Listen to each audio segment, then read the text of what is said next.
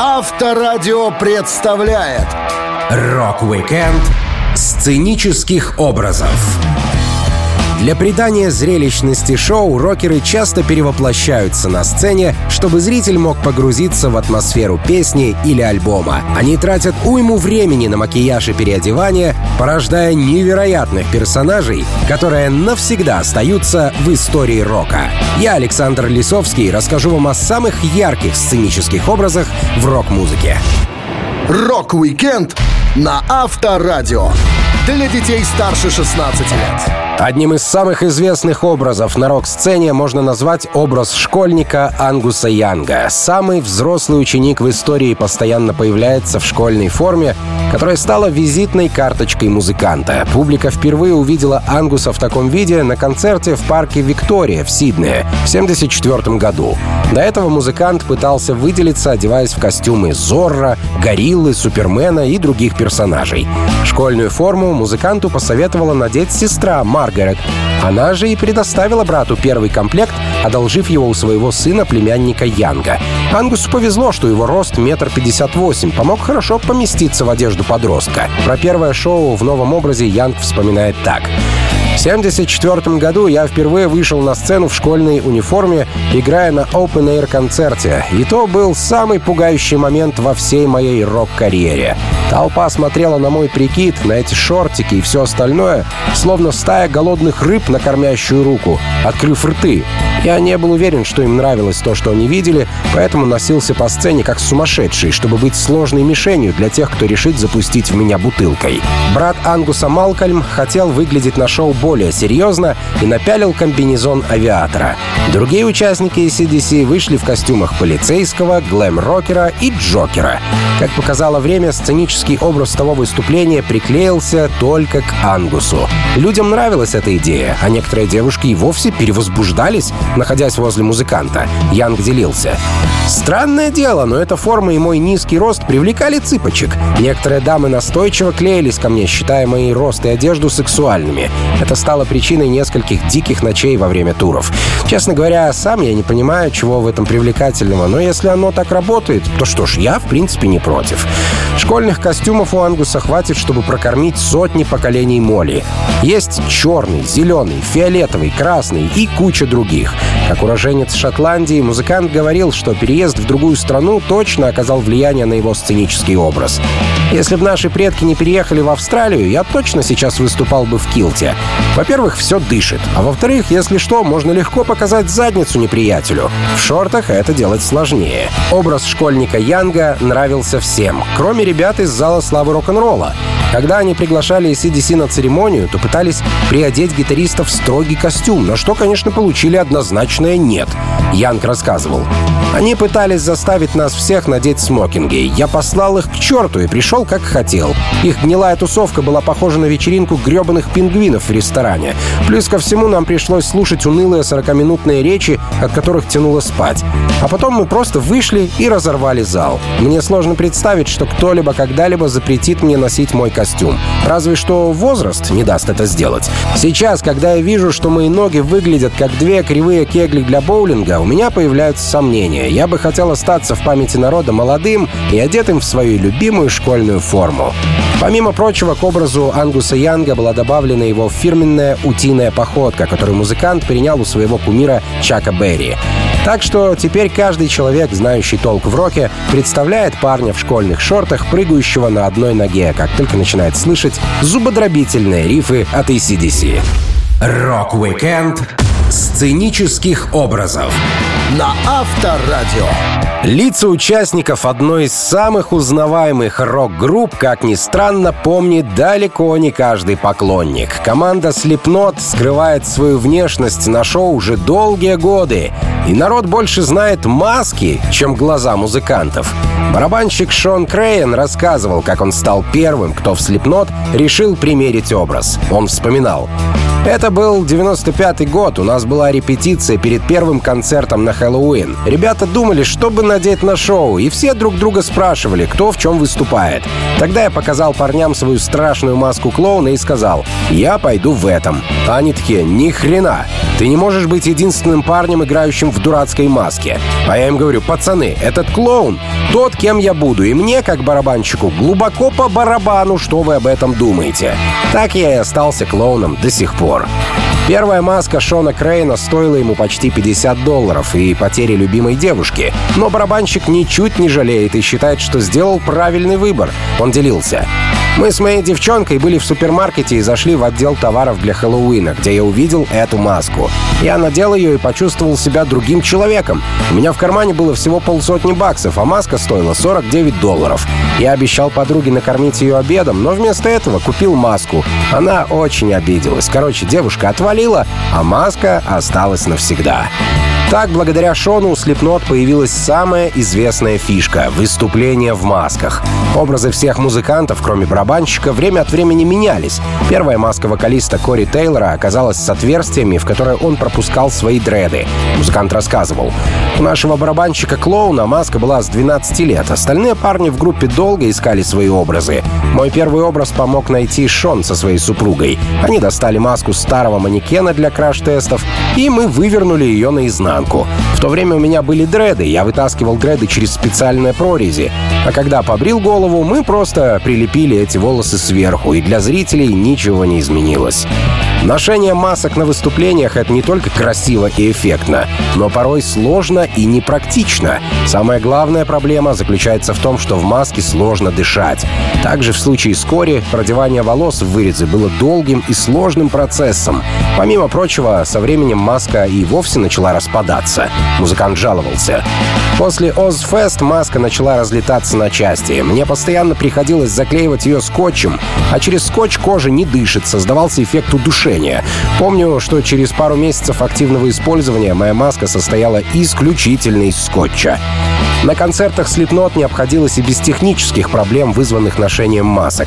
Однажды Кори Тейлор не учел прогноз погоды и поправку на ветер, из-за чего его маска впитала все атмосферные осадки и стала невыносимо тяжелой. Он говорил, мы играли на Озфест в 2001 году, когда началась сильная гроза. Мы были под крышей, но ветер оказался такой мощный, что дождь сдувало прямо мне в лицо. Моя маска в то время была сделана из поролона, поэтому она медленно начала поглощать весь дождь, пока не стала весить примерно как шар для боулинга и не отвалилась. Я трясу башкой, и тут внезапно она слетает. Мне пришлось бежать за кулисы и просить кого-то скрепить маску степлером. Но даже после этого я не отказался от своего образа. Рок-викенд сценических образов на Авторадио. Всем известен образ веселых клоунов, в который перевоплощаются весьма серьезные ребята из Slade на сцене. Они надевают разноцветную яркую одежду, большие галстуки, нелепые шляпы, смешные ботинки. Все то, что нормальный человек ни за что не купил бы на барахолке. Вокалист команды Нодди Холдер был одним из инициаторов таких нарядов. Он говорил, Костюмы и наряды производили впечатление сильнее всего. Манера одеваться придавала элемент неожиданности. Как только это дошло до нас, мы перестали выступать в уличной одежде. Даже когда не хватало денег, все умудрялись сделать себе костюмы, в основном более дешевые версии того, чего хотелось бы на самом деле. Идея простая, но работала здорово. Если удавалось завоевать аудиторию внешним видом, полдела уже было сделано без единой сыгранной ноты. Понятно, что законодателями моды на все были Битлз, поэтому ребята из Slate тщательно следили за тем, что надевала или обувала ливерпульская четверка, а потом каждый пытался раздобыть что-то похожее. Не всегда удавалось найти нужный товар, поэтому к поискам подключали всех знакомых. Холдер рассказывал. Я хотел себе туфли, похожие на обувь танцоров фламенко с квадратными каблуками. Тогда их носили Битлз. Басист The Red Caps как-то играл в большом бирмингемском танцзале с битлами и спросил их про ботинки во время выступления. Они сказали, если хотите отхватить такую пару, поспешите на Дрюри Лейн в Лондоне. Я приехал в столицу на поезде с огромной картой, чтобы разыскать этот магазин. Обув эти туфли, я понял, что мир начал вращаться вокруг меня. Слейд часто посещали Кенсингтон Маркет, место, где Хендрикс нашел свой первый мундир. Это был огромный рынок, и тут можно было достать все, что угодно. Но Ди Холдер вспоминал, как заходил на точку к Фредди Меркьюри, который еще не был звездой. Это была настоящая сокровищница для таких чудаков, как мы. Фредди Меркьюри держал там небольшой прилавок, там мы первый раз и встретились. Он продавал цветастые рубашки для хиппи.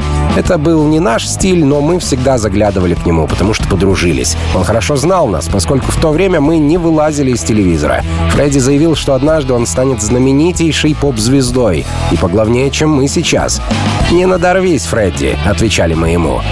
На Кенсингтон Маркет Холдер купил себе несколько пластиковых зеркал, но не знал, куда их можно приспособить. Он решил, что здорово было бы прикрепить зеркала на шляпу, но подходящего головного убора у музыканта не было. Холдер говорил, «Я долго не мог найти нормальный цилиндр, пока однажды мы с Дэйвом не заскочили в Кенни Маркет присмотреть новые платформы. Там я увидел кучерскую шляпу, антикварную штуковину, которая точно подходила для дела. Я заплатил несколько фунтов за изрядно поношенную вещь, но она все еще была в пригодности пригодном состоянии. Дома я приклеил зеркала на стенки и верхнюю часть цилиндра. Все подошло идеально, почти не было щелей. Когда работа закончилась, получилась красивая груда зеркал. Гитарист Слейд Дэйв тоже был заядлым модником. Холдер рассказывал. «Мы давали имена всем костюмам Дэйва, например, противотуманная колотушка или итальянская соломка. Один из нарядов представлял собой черную робу в комплекте с серебристым металлическим париком а-ля Клеопатра и получил название «Металлическая монахиня». Мы были очень яркими и уж точно не выглядели уныло. Рок-викенд сценических образов на Авторадио. Начиная от своего псевдонима, заканчивая гримом и одеждой, Мерлин Мэнсон, взявший прозвище в честь Мерлин Монро и маньяка Чарльза Мэнсона, заметно перевоплощался на публике в странные образы. Благодаря этому он стал моделью в рекламе Сен-Лоран, с ним работал дизайнер Жан-Поль Готье, музыкант часто попадал под прицел фотографов.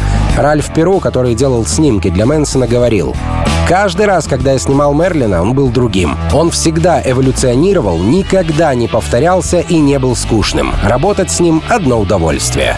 Сам же Рокер утверждал, что его образ родился еще раньше, чем музыка. Он делился. Мерлин Мэнсон появился, когда музыки еще даже не было. Я создал искусственный мир, потому что мне не нравился настоящий. Это подтолкнуло меня к созданию музыки. Мне нужно было втиснуться в рамки, которые я сам себе установил. Перевоплощения Мерлина Мэнсона начались, когда музыкант учился в школе. Его попросили принять участие в театрализованной постановке, где парень играл Иисуса. Этот опыт оказался весьма печальным, но сложности лишь закалили Мэнсона. Он говорил, в четвертом классе преподаватель драмы определил меня играть Иисуса в школьной постановке. В сцене распятия я должен был надеть одну лишь набедренную повязку. Я не придумал ничего лучшего, чем стащить у отца старое полотенце и обмотать его вокруг талии, не надевая трусов. После выступления я пошел за кулисы, но тут же был окружен старшеклассниками, которые сорвали полотенце, отхлестали меня им и погнали голым по коридору. Это был один из самых страшных ночных кошмаров, ставших реальностью. Бег по коридору в голом виде на глазах у девчонок, которые тебе нравятся, и парней, которые тебя ненавидят. Дебютный альбом группы Мэнсона вышел в 94 году, но по-настоящему мощной стала третья пластинка Mechanical Animals 98-го. Тогда на обложке и в клипах Мэнсон представал в виде странного инопланетного существа с ярко-рыжими волосами и оригинальным синим макияжем. У него в гардеробе хранились полупрозрачные обтягивающие комбинезоны с перьями, корсеты, вещи из кожи и латекса. Музыкант говорил, Антихрист Суперстар — это сильный образ, музыкальный, визуальный и психологический. Этот альбом стал отражением очень сложного и напряженного периода в моей жизни. У меня была масса проблем с наркотиками, с окружающими меня людьми, с моей психикой, с моим внутренним миром и так далее. Первых наших шоу мои костюмы были проще. Помню, как выступал в обыкновенной майке с изображением Мерлин Монро с татуировкой Мэнсона, нарисованной у нее на лбу. Я сорвал родинку на груди, и капли крови просочились сквозь футболку, запачкав левый глаз Монро. Кровь на майке была, как ни крути, результатом моего вживания в образ Мерлина Мэнсона. Это выглядело круто. Теперь же у меня появилась возможность шокировать всех на профессиональном уровне. В клипе на песню «Мопсин» Мерлин предстал в образе безумного шляпника в шляпе, стилизованной под корсет. В начале 2015 года он отказался от яркого грима и цветной одежды, выходя на сцену в черных пальто и пиджаках, которые были застегнуты наглухо. Сценический гардероб Мэнсона в тот период не отличался особым разнообразием, а на ковровых дорожках и в интервью музыкант часто появлялся без макияжа. Тем не менее, он продолжал шокировать своими выходками и шоу, что беспощадно ломали психику самых маленьких зрителей. Рок-викенд сценических образов на Авторадио. Ни одна из рок-команд не смотрелась на сцене так гармонично, как группа KISS в своих образах, костюмах и гриме. В здоровенных сапогах музыканты провели огромную часть своей жизни. Идея выступать, перевоплощаясь, зародилась еще со времен группы Wicked Lester, играя в которой Пол Стэнли и Джин Симмонс хорошо прорабатывали образы на сцене. Спустя время «Звездное дитя», «Демон», «Инопланетянин», «Воин Анха», «Лис» и «Кот» отжигали на шоу KISS, не раскрывая никому свои личности. Но эти образы появились не сразу, Пол Стэнли рассказывал. Я исписал идеями кучу блокнотов. Я пытался вообразить группу, увидеть ее глазами фэна. Но в тот момент мы просто застряли в тренде Нью-Йорк Доллс и прочих местных групп. Наши образы выглядели женственными глэм-рокерскими в сапогах на платформе с красной помадой и густыми тенями. Никакой оригинальности. Одежда группы KISS не всегда была черной, пытаясь выделиться, музыканты отказались от ярких цветов в 70-х, потому что все глэм-рокеры начали выглядеть одинаково. Джин Симмонс рассказывал. На одной из ранних фотографий на нас полуженские наряды и очень яркий грим. Но с течением времени глэм получал все больше распространения, и первое, что мы сделали, это перешли на чисто черные костюмы.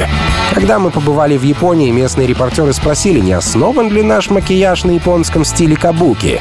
На самом деле мой грим был вдохновлен крыльями черного грома, героя комикса «Нелюди».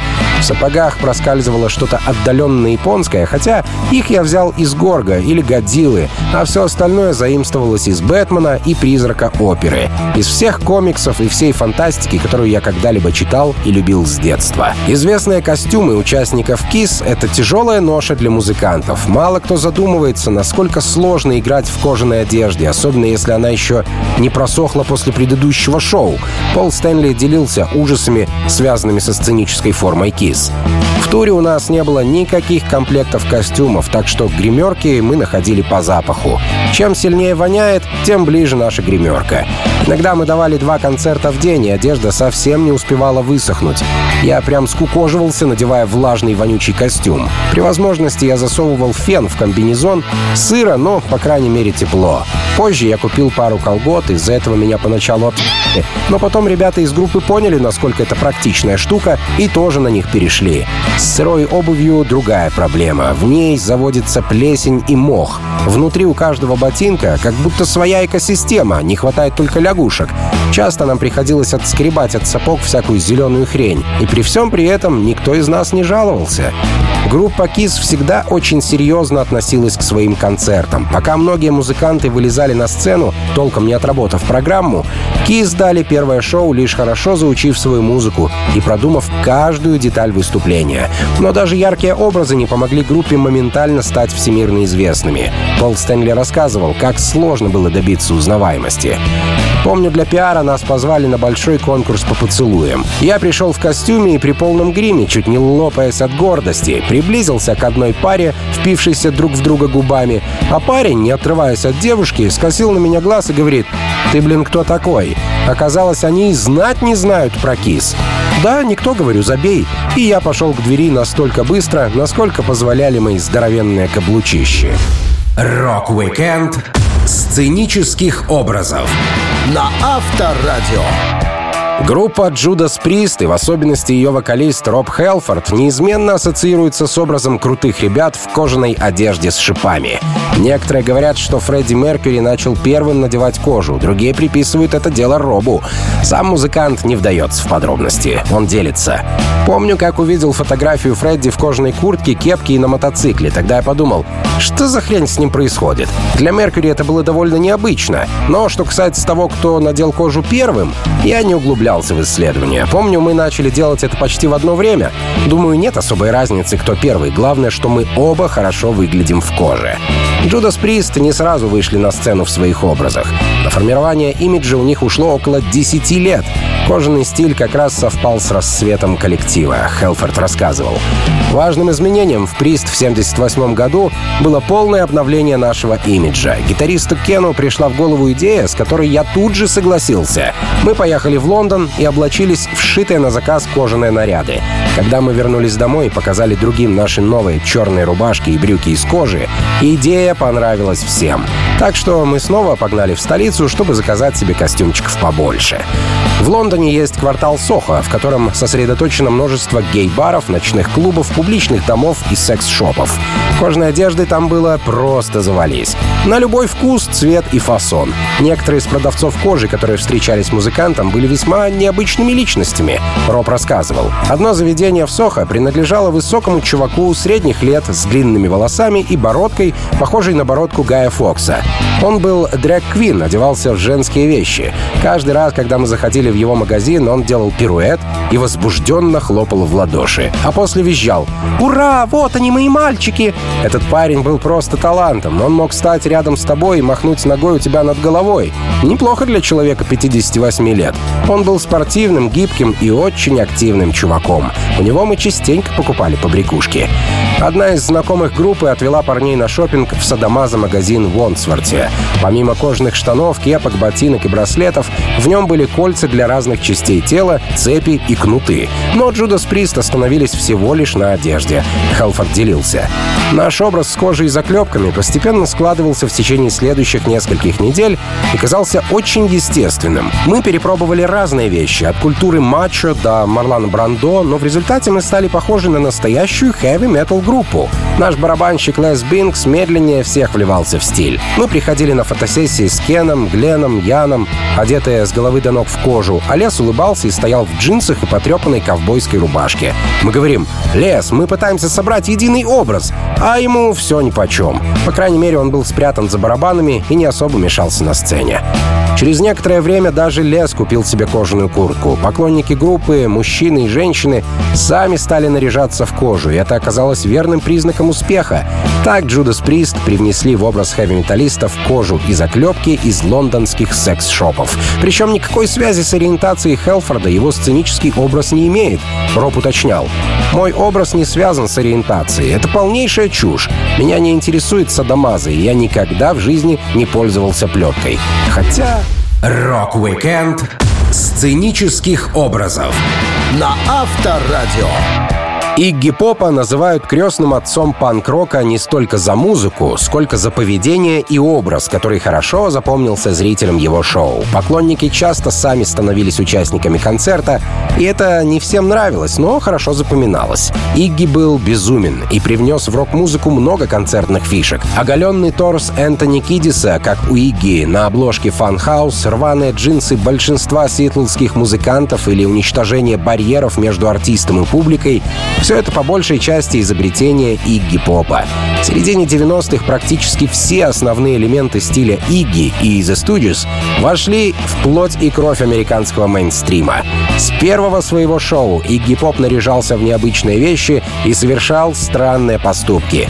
Библиограф Пол Трынка рассказывал, Местом первого публичного дебюта The Psychedelic Stooges был дом Рона Ричардсона на Слейд-стрит. Ричардсону было поручено составить список приглашенных, а его жена должна была придумать Игги сценический костюм. Проспорив с ним несколько дней насчет викторианской ночной рубашки из местной комиссионки, девушка решила, что требуется нечто большее. Несколько дней она резала бахрому из алюминиевой фольги и клеила на резиновую купальную шапочку, чтобы получился серебряный парик. Это выступление мало кому понравилось, но возле The Psychedelic Stooges стал собираться круг преданных фанатов из студентов и старших школьников, которые были или хотели быть похожими на Игги. Плюс некоторое количество музыкально образованных людей. Игги постоянно менял образы, и все они оказывались вызывающими. Даже клавишник группы Скотт Терстон был шокирован, выступая впервые с Игги Попом. Он говорил, я сразу заметил, что вся его одежда тогда состояла из плавок и высоких сапог. Это был настоящий цирк. Я несколько дней был ошарашен. Позже в Сент-Клэре Игги нарядился в черные обтягивающие трусы, которые приобрел в известном лондонском квартале Сохо. Стояла жара, все в гримерке ели арбузы. Игги догадался запустить в публику арбузом. А потом он схватил стакан со льдом и опрокинул себе в трусы. А потом вылавливал льдинки, швырялся ими в зрителей. Среди ярких особенностей сценического образа бунтаря Игги Попа его выступление с голым торсом, фирменные прыжки в толпу со сцены, хождение по головам и стойка на мостике, выгнув спину. Все это выглядит, будто в музыканта вселился дьявол. Промоутер Люк Энгель вспоминал. Когда я увидел ребят на концерте первый раз, я мило поболтал с их смышленым техником в узких брючках. Но как только они заиграли свою примитивную музыку, я обалдел, увидев, как тот, кого я считал техником, подошел к микрофону и запел. Это был Игги. Он спрыгнул со сцены и стал наскакивать на девчонок, как большая собака. А местные деревенские парни стояли в шоке, совершенно дезориентированные. Их основной инстинкт «беги или дерись» был неприменим. Толпа оказалась полностью парализована этим мелким психом. К тому моменту Игги уже скинул рубашку и внезапно изогнулся назад в почти невозможную дугу, свой фирменный мостик. Тут-то, не выдержав предельного натяжения, и лопнули штаны из кожзаменителя. У Игги оголились некультурные места. Клуб загудел от волнения и смущения. Но ему было плевать. Со временем Игги перестал наряжаться в парики и непонятные вещи, купленные в лондонском квартале Сохо, оставшись лишь в ботинках и джинсах с оголенным торсом, что до сих пор является сценическим костюмом исполнителя. Рок-викенд сценических образов на Авторадио. Помимо своей любви к забавным очкам, Элтон Джон отличается любовью к невероятным костюмам. Он сменил десятки образов на сцене, и почти всегда наряды музыканта не давали ему возможности нормально передвигаться, присесть или играть на рояле. Поначалу он покупал себе одежду в магазине, у него всегда была на примете пара-тройка мест. Элтон Джон рассказывал.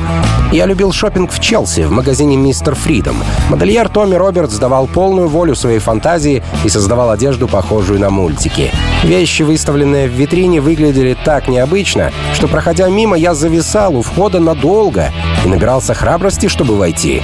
И вот, наконец, вошел. Томми Робертс оказался на редкость дружелюбным человеком. Он загорелся помочь и проводил меня в отдел с одеждой, носить которую на улице не решился бы даже самый отчаянный. Я примерил кое-что и почувствовал себя другим человеком. Во мне словно проявились те черты личности, которые я долго скрывал. Желание быть в центре внимания и впереди всех. Привязавшись к этому месту, Элтон Джон начал постоянно искать образы у Томми Робинса. И уже на следующем шоу в Трубадуре вместо задумчивого хиппи-композитора публику приветствовал парень в ярко-желтом комбинезоне, лонгсливе с узором из звезд и тяжелых желтых рабочих ботинках с крылышками по бокам. Музыкант хотел сделать живые выступления еще более зрелищными, яркими и необычными. Он стал сотрудничать с профессиональными дизайнерами одежды. Анни Реви, Биллом Уоттоном и Бобом Маки. Элтон говорил, «Я просил дизайнеров дать волю фантазии. Делайте, что хотите, даже если это кажется безумием. Больше перьев, больше блесток, больше кричащих цветов. И чем выше платформы, тем лучше. Говорите, вы придумали костюм, которому на эластичных лентах прикреплены светящиеся в темноте шары? А сколько шаров? Может, добавить еще? Считаете, тогда я не смогу сыграть на рояле? Ну, это уже мои проблемы. Нужно сказать, проблемы с такими костюмами случались довольно часто. По просьбе музыканта дизайнеры давали волю фантазии, забывая о практичности одежды. Так что в любой момент шоу могло провалиться. Элтон Джон вспоминал. В сентябре 80-го года мы играли для полумиллиона зрителей в Нью-Йоркском Центральном парке. Это был самый масштабный концерт в моей карьере. Для выхода на бис Боб подготовил мне костюм Дональда Дака. Я никак не мог его надеть. Руку просунул в прорезь для ноги, а ногу в рукав, и при этом едва не визжал от смеха. Меня подгоняли, полмиллиона зрителей, и сейчас они разойдутся. Наконец я добрался до сцены, и там до меня дошло, что, по всей видимости, перед концертом надо было провести репетицию в костюме. Я не мог сесть за рояль. Задница у Дональда оказалась огромная, как подушка, так что мне приходилось осторожно и медленно опускаться на табурет. Я пытался сыграть ее сон, но никак не мог унять смех. На другом шоу в 73 году Элтон своим костюмом до смерти напугал не совсем трезвого Игги Попа. Причем сам Элтон Джон при этом был побит одним из участников The Studios. Он вспоминал. «Я арендовал костюм гориллы, решил, будет забавно выскочить в таком виде на сцену. Но меня встретили не раскаты хохота, а крики ужаса ужаса. Игги Поп был не совсем трезв и с визгом бросился наутек. Он подумал, что я настоящая горилла. В следующую минуту один из участников группы, решив, что Игги нужна помощь, взял меня в охапку и швырнул вниз со сцены. Так что ношение костюмов может быть действительно опасным. Рок-викенд сценических образов на Авторадио. Если затрагивать тему сценических образов, то первым делом на ум приходят различные перевоплощения главного хамелеона рок-музыки Дэвида Боуи. Музыкант был настолько стильным, что оказал огромное влияние не только на музыкальную сферу, но и на мир моды. Многие модели и дизайнеры обращались к перевоплощениям Дэвида за вдохновением. Дизайнер Жан-Поль Готье рассказывал, «Я жил в Париже, когда впервые познакомился с музыкой Боуи. Он западал в душу моментально и навсегда. Дэвид надел на себя платье для обложки британского релиза альбома «The Man Who Sold the World». Это было невероятно. В то время ощущение двусмысленности и оригинальности. Он научил меня смело мыслить и не бояться выражать свою суть. Известный в мире моды дизайнер конца Ямамото создал для Дэвида много костюмов, в числе которых черный в белую полоску костюм с нереально широкими штанами, а также вязаное боди без одной штанины и одного рукава. Работая с музыкантом, Концай мог разойтись на полную катушку. Он делился. «Я никогда не видел такого яркого спектакля. Когда шоу Боуи начиналось, он спустился с потолка в одежде, которую мы для него сшили. Затем мы проделали такой трюк театра Кабуки, который называется хакинуки, когда кто-то носит один костюм, его снимают прямо на сцене, и артист тут же перевоплощается. Боуи был одет во все черное, затем он стал пестрым, как попугай. Публика встала с кресел и аплодировала стоя. В своих красочных образах Дэвид Боуи умышленно цеплялся за восточную культуру. Ему казалось, что западный человек представляет людей с Востока как инопланетян, поэтому для космических песен и шоу очень подходило такое оформление. Боуи говорил, «Я взял то, что восхищало меня в восточной культуре и, так сказать, испортил это, сделав очень красочным. В Японии есть свой определенный визуальный стиль. Многие из костюмов, которые я носил, были позаимствованы из театра Кабуки, и, по-моему, получился интересный гибрид Востока и Запада. Думаю, что немногие люди ассоциируют эти идеи с Зигги. Боуи никогда не зацикливался на одном персонаже и менял образы с каждым новым альбомом. Например, Ziggy Stardust появился на свет в день выпуска альбома The Rise and Fall of Ziggy Stardust and the Spiders from Mars. Персонаж прожил чуть больше года и был навсегда законсервирован Дэвидом в Лондоне в 73-м. Позже миру были представлены Аладдин Сейн, Джек Хэллоуин, Белый Герцог, Слепой Пророк и другие сценические герои Боуи. Костюмы и макияж Дэвида были самыми неожиданными. Например, огненно-красные волосы и большая черная повязка на глазу. О ней музыкант рассказывал. «У меня обострился конъюнктивит, и это было не самое привлекательное зрелище. Мы не могли что-либо отменить или перенести из-за такой мелочи, поэтому мне достали эту повязку. Она оказалась настолько крутой, что я начал использовать ее постоянно. Эта вещица очень хорошо вписывалась в образ космического пирата и сочеталась с остальными деталями. В гардеробе Боуи было полно вещей, у которых появлялись интересные прозвища, благодаря фантазии поклонников Дэвида. Бирюзовый костюм Life on Mars, блестящий Space Oddity, глэм-рокерский синий клоун или Пьеро, серьезный Moonlight, король гоблинов, в которого Дэвид перевоплотился для фильма «Лабиринт», пальто Union Jack и образ Dead Spaceman, что показан в клипе на песню «Lazarus» из альбома Blackstar, вышедшего за два дня до смерти музыканта. Рок-викенд сценических образов на Авторадио. Многие музыканты стараются сделать из своих выступлений шикарное костюмированное театральное шоу, но такое разнообразие странных костюмов, как у Питера Гэбриэла, вряд ли можно найти у кого-либо в гардеробе. Он был летучей мышью, стариком Генри, лисой в платье, слиперменом с волдырями. Надевал на лицо колготы, на тело женские юбки и бусы, разрисовывал себя странными узорами. Публике такое очень нравилось, но музыканты опасались таких переодеваний компаний. Первый сюрприз с костюмом произошел во время выступления Genesis 19 сентября 1972 года. Барабанщик группы Фил Коллинз вспоминал. «Нас пригласили выступить на национальном стадионе в Дублине. Я волновался, представляя, как выступлю на боксерском ринге перед двумя тысячами человек. Мы были в Ирландии впервые. И вот все запрыгивают на сцену и начинают играть. Когда мы перешли к инструментальной части первой песни Nursery Crime The Musical Box, которая была довольно длинной, чтобы переодеться, Питер убежал. До этого он уже исчезал за кулисами и выходил обратно на сцену. Но сейчас его не было долго. Обычно он появлялся в маске старика, которая превращала его в седого, лысеющего, чудаковатого дедулю. Он всегда надевал ее в конце песни «The Musical Box». Но когда в этот раз Питера Габриэля осветил прожектор, в замешательстве были не только зрители, но и сами участники группы. Питер вышел в красном платье и голове лисы. Все были просто в шоке. Сам же музыкант рассказывал. Сначала я прикреплял крылья летучей мыши и тому подобное. Это придавало шарму. А затем я перевоплотился в лисичку-сестричку. У моей жены Джилл было красное платье, Оззи Кларк, которое я кое-как смог натянуть на свою задницу. А еще я сделал голову лисы практически сам. И когда я вышел в таком образе, все просто умолкли. После концерта никто не хвалил и не ругал Питера. Коллеги не знали, как это воспринимать, поэтому решили ждать реакции публики и прессы. С другой стороны, Габриэла не особо интересовало чье-то мнение по поводу его сценических образов. И старания музыканта были вознаграждены. Публике понравился странный вокалист в необычных костюмах. Фил Коллинз говорил. После Дублина образ миссис Фокс появлялся на каждом выступлении в тот же самый момент шоу. Мы быстро привыкли, да и особого выбора у нас не было. Фотография Питера в его новом наряде попала на обложку Melody Maker, что моментально увеличило цену за наше выступление в 10 раз. Если раньше нам платили 35 фунтов стерлингов за концерт, то теперь стоимость возросла до 350.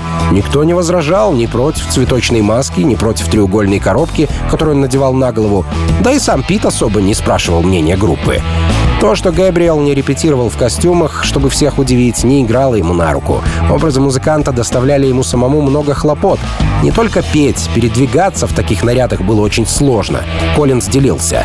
Однажды Питер надел серебряный костюм и загримировал лицо белым цветом. И в тот момент, когда он скинул свой плащ и светящуюся коробку на голове, Пит взлетел в воздух на тросах. Жаль, он не учел, что в это время, пока он будет болтать ногами в воздухе, он также будет медленно поворачиваться на 360 градусов. Поэтому он неистово дрыгал ногами, пытаясь развернуться лицом к публике. В то же время костюм Слипермена не позволил ему поднести микрофон к рту. А в образе Ламии он запутался в проводе и чуть себя не задушил. Переодевание приносило проблемы Питу, но стало его фишкой. Рок-викенд сценических образов на Авторадио.